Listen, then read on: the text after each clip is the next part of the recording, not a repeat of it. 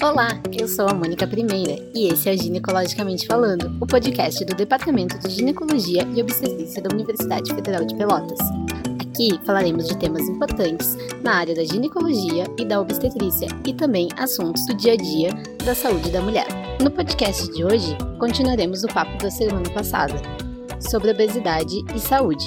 E para isso, continuamos com o Fabrício De Grandes, ele que é nutricionista profissional de educação física, especialista nas duas áreas, mestre em nutrição e doutorando em nutrição pela UFPEL. O Fabrício atua com nutrição esportiva, onde ele atende pacientes que buscam o emagrecimento, a hipertrofia e a performance esportiva. Oi, Fabrício, bem-vindo de novo. Então vamos continuar com o nosso papo da semana passada. Manter-se um plano nutricional de atividade física muitas vezes é difícil, assim, por mais que a pessoa tenha motivação para começar, às vezes é difícil persistir e seguir no foco. Que dica tu pode dar para a pessoa se manter e até o final, vamos dizer assim, até conseguir o objetivo do emagrecimento? Ah, que pergunta legal. Ó, vocês perguntaram no meio, né, do podcast se existe existe uma dieta ah, melhor que a outra e tal. Olha só, isso se estuda há muitos anos. Ah, será que low carb é melhor? Low fat? Será que jejum é melhor? Vocês sabem que o que se tem observado dentro do contexto de manutenção da dieta é o seguinte: o melhor contexto de seguir uma dieta está envolvido com as coisas mais sociais e banais possíveis, tá? Então eu vou dar algumas dicas valiosíssimas aqui para vocês que podem parecer tão simples, tá? Mas que todas as pessoas que têm sucesso no emagrecimento, que são poucas, elas costumam seguir isso, tá? Então, basicamente, fazer um diário alimentar é algo extremamente importante. É, ou seja, anotar ou tirar foto das coisas que vocês comem. Uma dica: pode criar grupo com amigos que estão passando pelo mesmo processo e fazer um diário alimentar nesse grupo, do WhatsApp, por exemplo. Né? Eu aqui no aplicativo que eu trabalho tenho diário, então eles fazem diretamente comigo, mas tu pode criar grupo com teus amigos é, e postar as fotos ali da tua rotina alimentar. E postar mesmo, inclusive quando erra, porque é normal errar, né? A gente se alimenta normalmente 16 horas do nosso dia, então é normal a gente errar uh, na alimentação. Então postar justamente os erros, né? E entender por que aconteceu esse erro. Inclusive fazer um diário relacionado a emoções que vocês sentem quando vocês conseguem perder peso, quando vocês reganham peso, quando vocês conseguem seguir a dieta, quando vocês não conseguem seguir a dieta. Se existir um, um psicólogo, cuide de vocês, levar isso para o psicólogo de vocês também é bem interessante. Conversar com a família de vocês e amigos, porque apoio social é algo extremamente importante. Pesar-se com algum grau de regularidade, eu recomendo se pesar em jejum, né, pela manhã, quando acorda, se possível, tá? Se não, tente pesar sempre no mesmo horário, nas mesmas condições a cada 7 a 10 dias, tá? Eu prefiro essa frequência de peso. São as coisas mais uh, importantes relacionadas aí a quem busca emagrecimento, porque, como eu falei desde o início, é muito mais importante a questão de constância e disciplina do que a motivação quando se fala no processo de emagrecimento. Muito bom. E quando é necessário suplementação? Quais tu, tu costuma prescrever? É, suplementação no emagrecimento, tá, gente? No emagrecimento é uma coisa muito difícil. Eu vou estar tá sendo até um pouco parcial aqui, tá? Porque eu sou um cara que eu já estudei bastante sobre suplementação voltada para emagrecimento. Eu vou confessar para vocês que suplementação voltada para emagrecimento é uma coisa que eu não acredito muito, tá bem? Eu acho que o emagrecimento ele é regulado pelo contexto alimentar e adequado também com vocês aí, o pessoal da medicina, que se necessário vão entrar com uma medicação específica. A gente sabe que as medicações hoje para emagrecimento são sim seguras, são sim aplicáveis, desde que consu uh, vocês consultem com um médico específico para isso, né, e que possa ajudar vocês. Então, suplementação no emagrecimento é algo que eu, eu infelizmente, assim, eu gostaria que existisse algo que eu dissesse assim para vocês, ó, se vocês usarem isso aqui, vocês vão emagrecer tá? Com relação à suplementação, medicação é outra coisa, tá?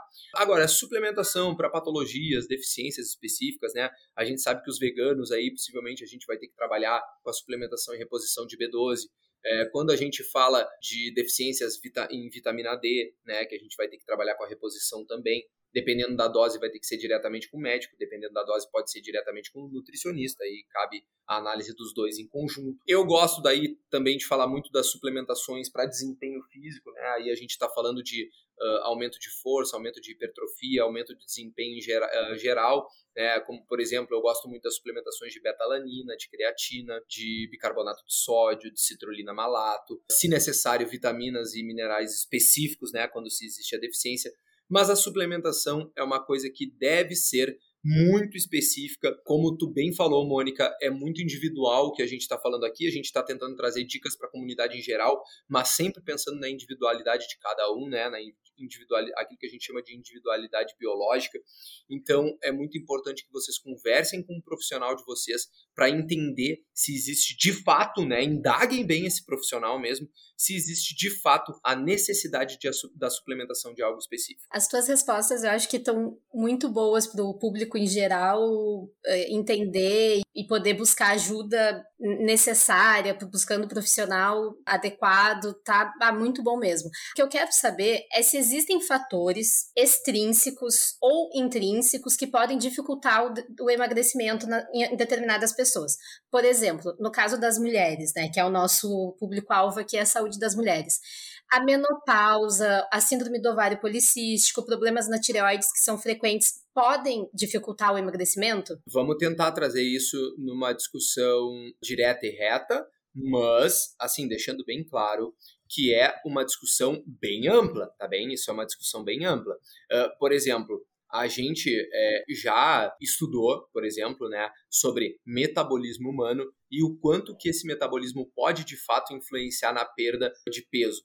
Por exemplo, fazendo um resumo rápido aqui, o nosso gasto de energia ele é dividido em alguns componentes. Alguns componentes que envolvem, por exemplo, gasto calórico com atividades ao longo do dia, né? Varrer casa. A gente sabe que um carteiro possivelmente vai gastar mais energia do que um advogado, que às vezes fica mais sentado. Então, esse é um dos componentes. Um outro componente que a galera fala bastante também, que é a nossa taxa metabólica, né? Não vou entrar em mais detalhes, mas é, vou chamar de taxa metabólica, que é aquilo que a gente gasta para funções orgânicas, né? Bombear nosso sangue, às vezes relacionado com o sono. Então, quando se estuda metabolismo, se procurou entender se de fato, quando a gente aumenta a nossa idade, a, o nosso gasto calórico vai diminuir tão significativo que interrompe o emagrecimento. E agora eu vou dar um choque de realidade em você, gente. Possivelmente não tenha tanta influência assim como a gente pensa, tá? O nosso atraso no emagrecimento, na verdade, né, o, contexto de ganho de peso com a idade, está muito mais relacionado, e agora todo mundo vai se identificar comigo. Eu já fui personal trainer durante muitos anos e agora sou nutricionista, trabalho mais sentado. É justamente com esse outro componente que eu falei, que está relacionado com o nosso gasto calórico ao longo do dia. Então parece, pessoal, que realmente, além da gente estar tá comendo mais, a gente não queria ouvir isso, mas vocês vão ter que ouvir, a gente está comendo mais, sim. A gente, adivinha, está se movimentando de menos. Então a gente acaba aí com o passar da idade se mexendo um pouquinho menos, né? Se movimentando um pouquinho menos. E isso agora eu vou trazer para o contexto prático, atendo várias mulheres pós-menopausa aqui, onde a gente sim consegue ter resultados excelentes a partir do momento que eu sento com aquela minha paciente e falo assim para ela: tu vai te mexer, agora tu vai te mexer. A gente vai se exercitar, a gente vai fazer uma academia, a gente vai procurar um profissional de educação física e a gente vai se mexer de alguma forma para que tu tenha resposta e ativar aí esse teu gasto energético relacionado à atividade física e também ao exercício físico, tá bem? Então parece que está muito mais relacionado com isso. Tireoide, é, parece que é uma coisa muito mais, como é que eu posso dizer, contexto de parece que ganhar peso está mais relacionado com problemas na tireoide, no sentido de isso induzir a problemas, do que o contrário, tá? É óbvio que dependendo do grau uh, de hipotiroidismo, que aquela, a gente sabe que são graus diferentes,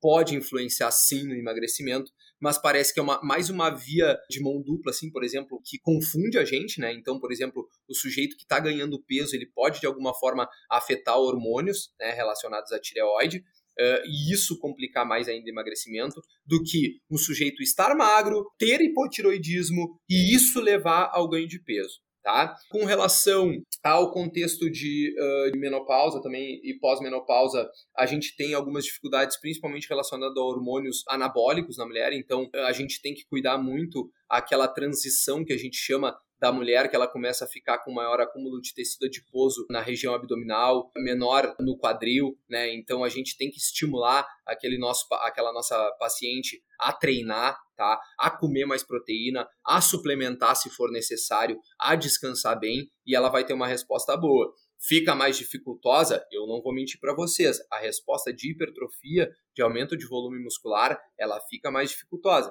mas a gente consegue ter resposta sim, senhora. Muito bom, Fabrício. E assim, ó, Mito ou verdade? Quando se é mais jovem, é mais fácil de emagrecer? Considerando todo o contexto, tá? Considerando todo o contexto, acaba sendo mais fácil, porque quem se lembra aí de quando era mais jovem, a gente vai se lembrar justamente desses fatores relacionados a comportamento, tá? E não a metabolismo, é comportamento. Então, quando eu, eu era mais jovem, eu jogava mais futebol, eu me mexia mais ao longo do dia, eu dormia melhor. Então, sim, relacionado a comportamento, sim mas isso é adequado na idade adulta e nos idosos também. O que, que eles têm que fazer? Eles têm que baixar a cabeça, descansar melhor, treinar melhor, comer melhor e a gente pode melhorar a resposta dessas pessoas também. Então, aproveitando o gancho aí de tu falar de dormir melhor, que também quando tu era mais jovem tu dormia mais, qual a importância do sono nesse processo?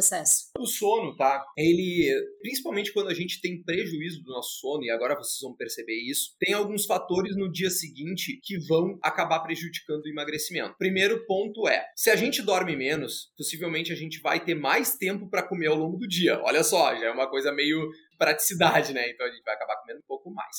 Associado a isso, a gente mexe em alguns hormônios, tá?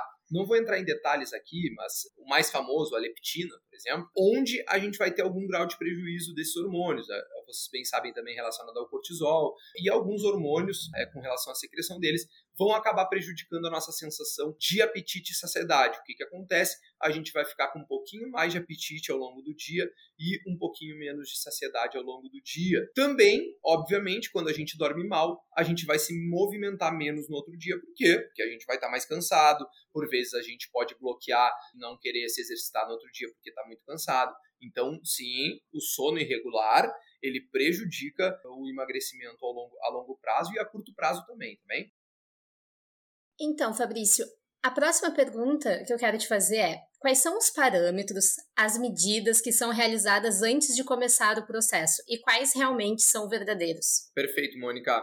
Assim, ó, isso é uma discussão bem grande, assim, porque Aqui no meu consultório, tá? Aí é outra questão. Eu, eu sou um cara muito metódico, assim, com avaliações, então eu faço tudo que é tipo de avaliação, mas aí é, é no caso do meu consultório mesmo, que eu, eu avalio até para uma medida de ultrassom que eu uso para composição corporal, adipometria, circunferências, peso, altura, enfim. Também recomendo, né, apesar de que o profissional ele não pode expor fotos de antes e depois do seu paciente, eu recomendo que os meus pacientes tirem fotos para eles mesmos comparar porque a foto ela é algo mais, por incrível que pareça, é mais observável e palpável do que a avaliação porque a gente sabe que essas avaliações são avaliações que a gente chama de duplamente indiretas, né? É, se a gente fosse fazer de fato uma avaliação, teria que ser. Vocês uh, fariam melhor do que eu, né? Porque teria que ser uma dissecação de cadáver, né? Separar o que, é gordura, o que, que é músculo. Então, o que a gente usa aqui são estimativas, e estimativas possuem uma margem de erro, e no caso dessas, margens de erro bem significativas. Eu gosto muito do parâmetro de fotos, então, para o paciente ir se comparando, né? Mas uh, nunca deixo de lado as avaliações aqui que eu costumo fazer. Além do que, para a população em geral, a galera, por mais que deboche um pouco do IMC e tal, ainda é um parâmetro que tem uma serventia epidemiológica muito alta, né, para a população em geral. E também uh, eu gosto muito para a população aí, quem está em casa nos ouvindo, pode brincar, por exemplo, com, com marcadores como, por exemplo, a circunferência de cintura, né, de quadril. Então, por exemplo, a, a circunferência de cintura para mulheres ela deveria estar abaixo de 88 centímetros e para homem abaixo de 102 centímetros para se adequar num contexto de uh, não ter risco de saúde, principalmente saúde cardiovascular. O que a gente pode fazer é medir essa circunferência ou na menor circunferência do tronco ou 2 centímetros acima do umbigo, né? Que a gente pode medir essa circunferência da cintura. E Fabrício, só vou fazer um, um comentário sobre o IMC, porque tu, tu sabe, a gente se conhece desde a educação física, eu sou formada em educação física, e eu tinha esse preconceito com o IMC.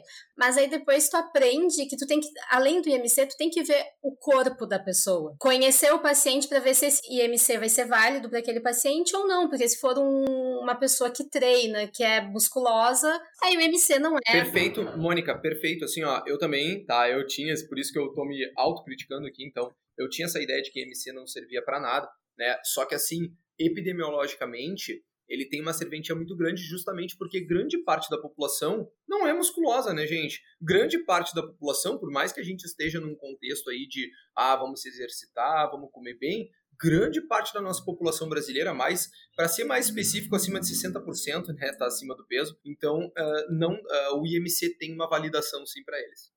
E, Fabrício, o número na balança ali, quando a gente se pesa, ele é um bom indicador? Perfeito, depende muito. Se tu tá acima do peso, tá? Ele é, tá? Porque tu precisa perder quilos para melhorar tua saúde, por exemplo. A partir do momento que a gente perde 5% do nosso peso corporal, a gente já tem efeitos sobre a pressão arterial, sobre marcadores bioquímicos como glicemia, como triglicerídeos, a gente já sabe que a partir do momento que a gente começa a perder peso, a gente vai ter benefícios disso tá? quando se trata de pessoas acima do peso. Agora, por exemplo, pessoas que estejam dentro de um padrão adequado de peso, porém, nesse caso, não tenha necessidade de ganhar e ou perder peso, tá? A gente vai se basear muito pouco nessa balança. Eu mesmo era um cara que, quando o paciente me dava autorização, eu mostrava para o outro paciente diferentes etapas, né, períodos daquela pessoa que ela tinha o mesmo peso. Eu tenho uma postagem assim no meu Instagram, inclusive que eu tô com um peso muito maior assim do que eu tava na época, só que a questão de estética corporal tá muito melhor. Então, a gente chama esse processo inclusive, que é o processo de recomposição corporal. Aquela ideia que a gente tem clássica de ganhar músculo, perder gordura. Não necessariamente isso vai estar envolvido com perder peso. Além do que, depende também porque, por exemplo, eu posso tomar agora 2 litros de água e se eu subir na balança eu vou estar 2 quilos mais pesado. Então, a gente tem que saber muito bem que horário vai se pesar, condições que vai se pesar e assim por diante. Ótimo. Agora sim, Fabrício, entrando mais sobre atividade física, qual é o papel dela no emagrecimento? E existe algum tipo de atividade que seja melhor? Olha, baita pergunta, tá? O tipo de atividade, essa aí eu bato a tecla para vocês. O que, que eu falei desde o começo pra galera? Tu tem que fazer algo que tu goste. Tu tem que fazer algo que tu goste. Se tu gosta de cangu, é a melhor atividade para ti. Se tu gosta de crossfit, é a melhor atividade para ti. Se tu gosta de balé, essa é a melhor atividade para ti. Então, tu tem que fazer uma atividade que te proporcione sustentabilidade, tá bem? É óbvio que alguns exercícios físicos gastam mais energia do que outros. Isso é lógico, né, gente? Mas se tu não gostar daquele modelo, tu não vai dar sequência naquilo e isso é importantíssimo dentro do contexto de perda de peso, de emagrecimento em geral. As atividades, elas têm uma importância imensa dentro do contexto de perda de gordura e principalmente dentro desse conceito de recomposição corporal que eu falei. Todo mundo se beneficia do ganho de músculos e ganho de força. Então, vocês têm que levantar peso de alguma forma. Musculação treinamento funcional, crossfit, não sei. Vocês têm que erguer peso para cima da cabeça, entende? Então, de alguma forma, vocês têm que estimular a musculatura de vocês, porque isso é importantíssimo na questão de saúde metabólica, saúde cardiovascular, saúde óssea, saúde musculoesquelética e por aí vai.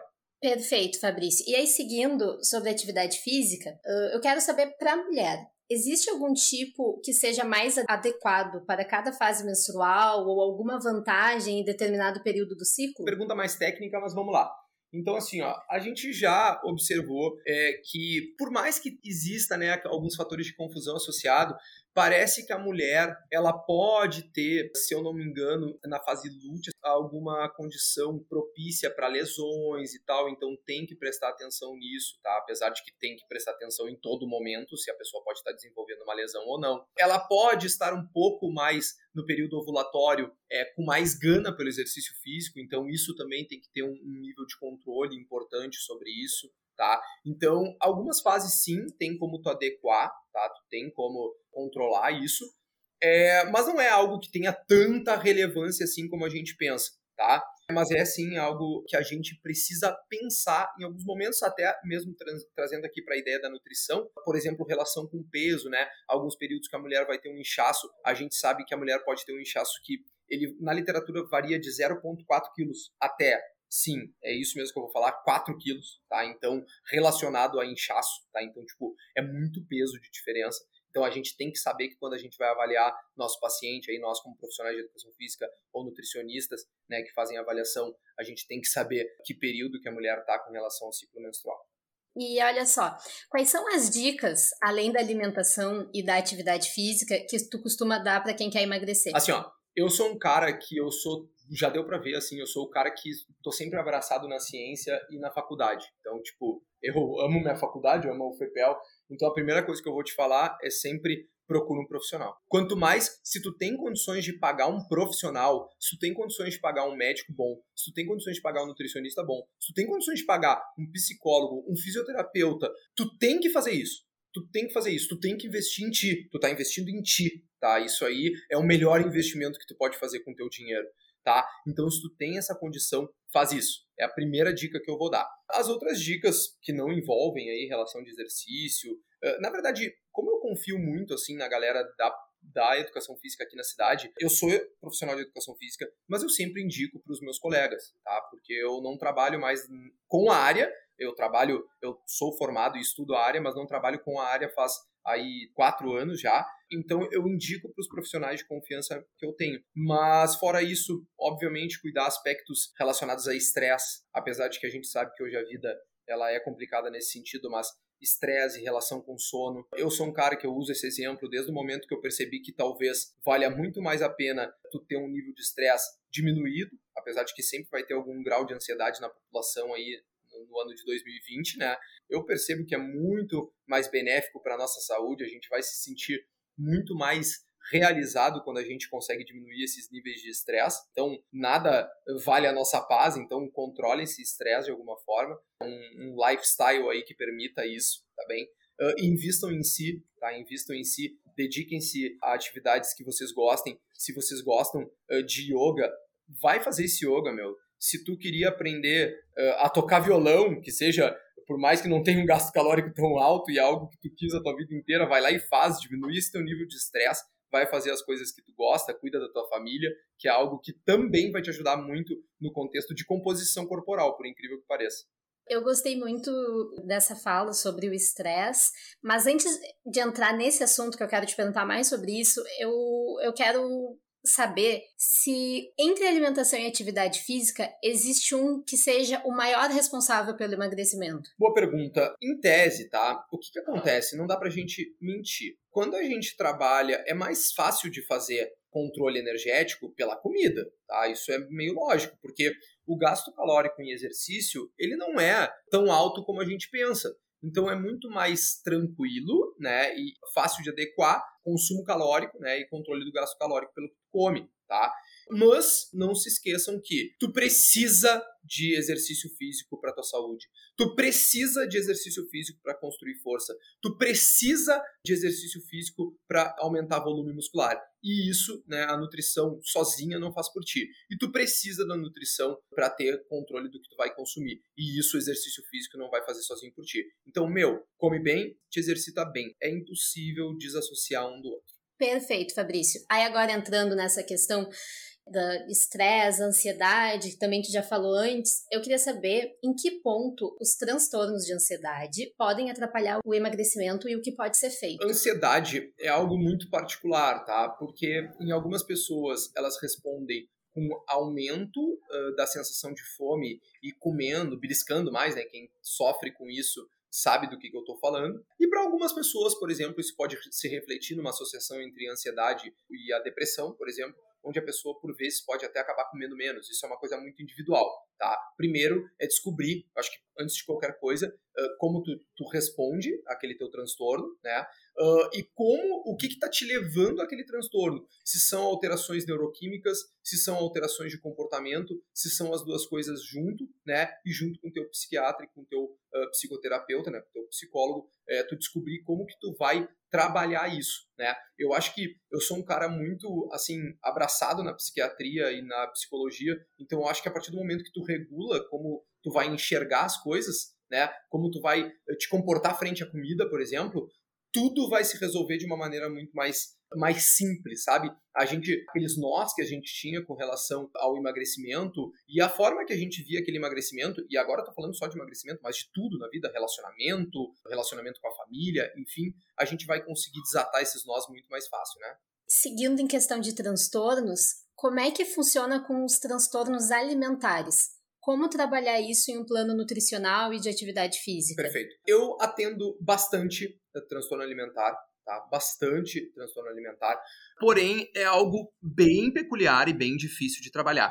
Eu observo que na verdade, na ciência, a gente vê que aí tipo, tem uma média de 1 ponto, se eu não me engano, 1,2% dos brasileiros das brasileiras, né, que uh, são diagnosticadas com anorexia e um pouquinho menos dos meninos com anorexia. E bulimia é um nível um pouquinho mais baixo, se eu não me engano, tá? Tô falando de, de dados aí, mas se eu não me engano é mais ou menos isso. E é algo muito peculiar. Porém, tem muita gente que eu vejo com outros traços de transtorno, e não necessariamente o transtorno diagnosticado, mas, por exemplo, distorção de imagem, não se enxerga do jeito que é, uh, episódios compulsivos, que não necessariamente se caracteriza como a compulsão alimentar, mas apresenta episódios compulsivos. Então, acima de qualquer coisa, trabalhar com transtornos exige exige tá, a participação dos outros profissionais, do médico e do psicólogo junto. Tá? Isso é uma coisa que é aqui comigo no meu consultório é inquestionável. Tu não vai me ver atender transtorno sozinho. Então, precisa dessa questão. Uma coisa que assim, claro que eu não vou dizer para vocês, excluam o Instagram de vocês. Eu não vou fazer isso, tá?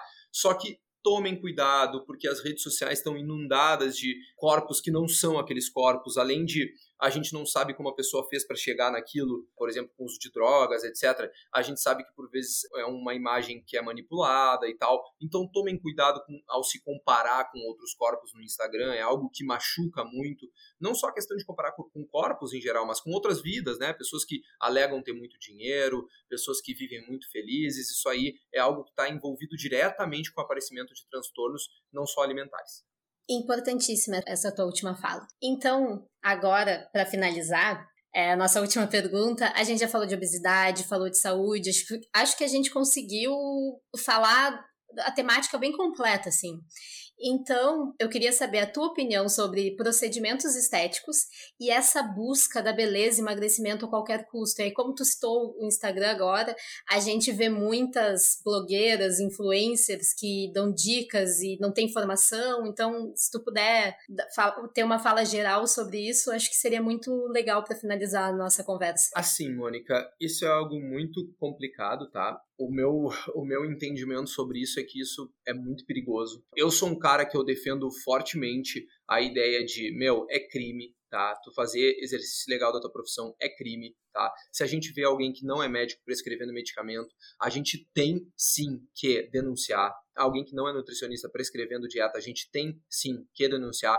Eu não sou adepto do cada um faz a sua, cada um faz a sua dentro de preceitos éticos, né? Cada um faz a sua dentro de preceitos científicos, né? E não a gente usar as pessoas de cobaia e fazer algo que é visto como crime dentro da Constituição brasileira. Então, é algo extremamente perigoso. Obviamente, quando a gente observa pessoas, tipo, que são famosas, aqui na cidade tem bastante gente, tá? Eu não queria entrar em polêmica nesse sentido, mas tem muita gente que acaba fazendo, empurrando hormônios para as pessoas sem o devido consentimento médico, né? Porque em alguns casos, obviamente, que vai ser utilizado em algumas patologias, dependendo da idade também, isso aí daí é com vocês, não é comigo. Mas pessoas que usam com fins exclusivamente estéticos e de maneira eh, destrambelhada totalmente. É óbvio que essas pessoas vão ter resultados. Ah, mas eu consultei com. Eh, que nem é uma consulta, né? Porque a pessoa não tem informação nenhuma. Mas eu consultei com o rapaz e eu tive super resultados. Sim, é óbvio que tu teve muitos resultados. Tu tava com a testosterona de um cavalo árabe. É óbvio que tu vai acabar ganhando músculo. Então, isso é uma coisa meio óbvia, né? Mas em algum momento aquilo pode te acarretar problema. E eu tenho visto muito problema aqui que normalmente a, galera acaba tendo que vir depois apelar para mim, para ti, né, para a galera da medicina aí, uh, para tentar ajudar eles. Só que aí o problema já está instalado, né? Muito bom, Fabrício. Eu gostei muito da nossa conversa. Eu também. Que bom. Acho que ficou bem explicado para as pessoas a importância principalmente com essa tua fala final, de procurar um profissional formado, que tenha a formação correta e cada um dentro da sua área se ajudando a ter uma equipe de profissionais de um médico, nutricionista, profissional da educação física, psicólogos, acho que tudo isso é, é muito importante. Perfeito. E para finalizar, eu quero te agradecer por tu ter ah, vindo. Foi ótima a conversa. Assim, Mônica, eu que agradeço tá? Porque eu adorei, eu acho que a gente tem muito a agregar pra galera e, tipo, curti muito, tá? Essa ideia, tipo, acho que a gente pode ajudar muito outras pessoas com isso que a gente tá fazendo. Eu faço questão, nem que vocês não me convidem, eu vou aparecer aí, porque eu acho que a gente tem que ter uma comunicação assim com as pessoas, tá? Usar da medicina e da nutrição e das duas ciências, mas para se comunicar com o público, entendeu? É uma ciência que se comunica com o público e pode ajudar muito a galera, Então eu gostei muito assim do nosso papo. Acho que a gente vai realmente ajudar muitas pessoas e fico à disposição aí de novo para quem quiser, tiver dúvidas, é só falar comigo, ele pode me procurar no Instagram. Fica bem à vontade que eu vou ajudar da maneira que puder, tá bem? Perfeito, Fabrício, muito obrigada. Tá bem, minha amiga. Feito. Abraço.